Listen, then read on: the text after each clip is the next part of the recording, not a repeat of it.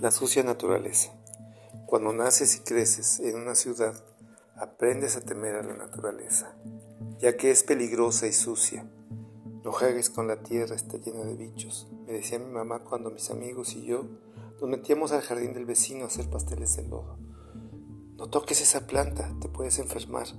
Era la cantaleta de la mamá de mi mejor amigo, cuando jugábamos a los buscadores de tesoros. Nos enseñaban que la naturaleza está llena de enfermedades, microorganismos mortales para el ser humano. Y esto había por todas partes. Ni siquiera pude tener una mascota, pues todos los animales son seres que contaminan y enferman, según mi papá. Mi abuela, la mamá de mi papá, creció en el campo y no pensaba igual que mis padres. Ella me contó que todo lo bueno procede de la naturaleza. Quería hacerle entender a mi mamá que era bueno que yo jugara en la tierra, que de esa forma generaría anticuerpos y así estaría salvo de las enfermedades. Pero mi mamá no era buena para escuchar. Dicen que los ancianos son tercos y que solo son capaces de ver lo bonito del pasado y no entienden el progreso. Yo nunca vi a mi abuela de esa manera. Para mí era un ser sabio y jovial, que no se entendía con el control remoto de la tele, con ideas, y ella con ideas mucho más revolucionarias que el progreso, que mis padres tanto amaban. Creo que los que en verdad eran tercos eran mis padres. No escuchaban aquellos que tienen más experiencia, quieren hacer las cosas como ellos consideran mejor y se defienden diciendo que los ancianos no entienden el mundo, que no sirven, que ya solo estorban. Tanto repitieron esto mis padres, los papás de mi vecino y en todas partes, que un día los ancianos terminaron por desaparecer. Los asilos estaban vacías, las enfermeras sin nadie a quien cuidar. Los niños no teníamos quien nos cuidara cuando nuestros padres se iban a trabajar. Mi papá se puso muy triste, pues pensó que su mamá lo había abandonado. Pero no era así. Yo sí sabía a dónde se habían ido los abuelos y abuelas. Entre todos habían decidido ayudar a la naturaleza. Mi abuela me dijo que no me preocupara, que volvería en cuanto la naturaleza fuera libre de nuevo. Todos los ancianos se dieron a la tarea de buscar los ríos que quedaban en la región cuando los encontraron, comenzaron a seguir la corriente de vuelta a su origen. En su camino se dieron cuenta que todos los ríos estaban sucios, llenos de basura. Los ríos fueron convirtiéndose en uno solo, cada vez más lleno de suciedad, inmundicia y mugre. Cuando todos los viejitos llegaban al primer manantial, en lo más alto de la montaña, estaban entumecidos de frío y, por la larga caminata, se encontraban agotados. Sin embargo, el manantial sacaba basura esto desilusionó a los abuelos y abuelas, pues no se imaginaban cómo podrían ayudar a limpiar los ríos. En el momento en que todos perdieron la esperanza y trataron de decidir qué harían para sobrevivir esa noche, escucharon un gemido largo y profundo. El sonido venía de las cuevas de donde brotaba el manantial. Se acercaron entre ellos, temieron que alguno hubiera caído y no lo pudieran ayudar.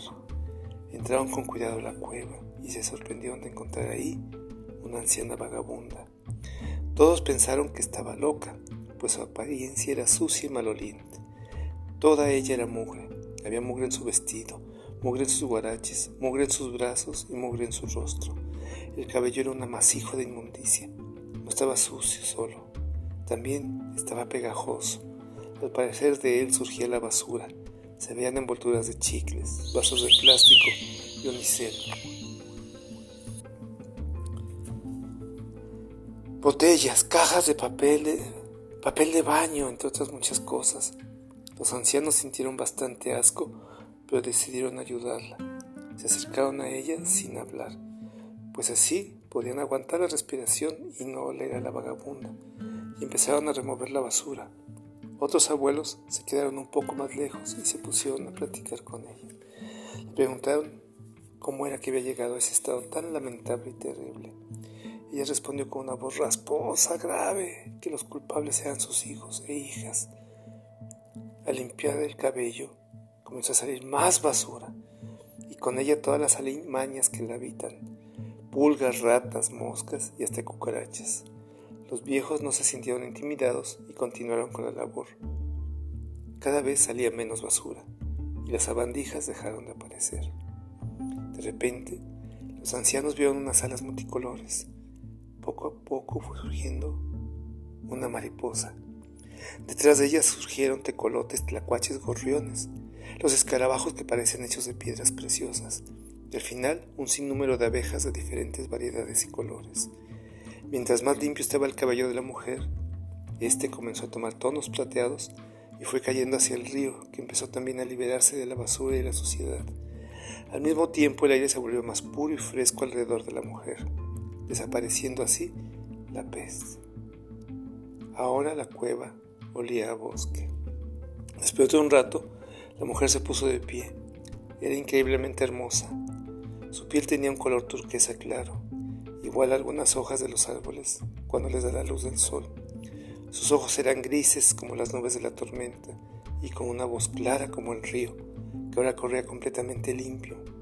Y les dijo a los ancianos, yo soy el espíritu de la cuenca, y de todo lo que en ella vive, todo lo que a ella le hacen, me lo hacen a mí, y lo que me hacen a mí se lo hacen ustedes mismos. Gracias por volver la vista hacia la naturaleza y hacia mí. Lleven este mensaje a sus hijos y a los hijos de sus hijos Regresen con sus familias y cuenten lo que hoy descubrieron. el espíritu se convirtió en agua y se unió al río y se fue dejando a los ancianos rejuvenecidos, con más fuerza y más sanos de lo que nunca estuvieron. Cuando mi abuela regresó, no quiso decirle a mis abuelos dónde estuvo, pues sabía que no le iban a creer, pero a mí sí me contó.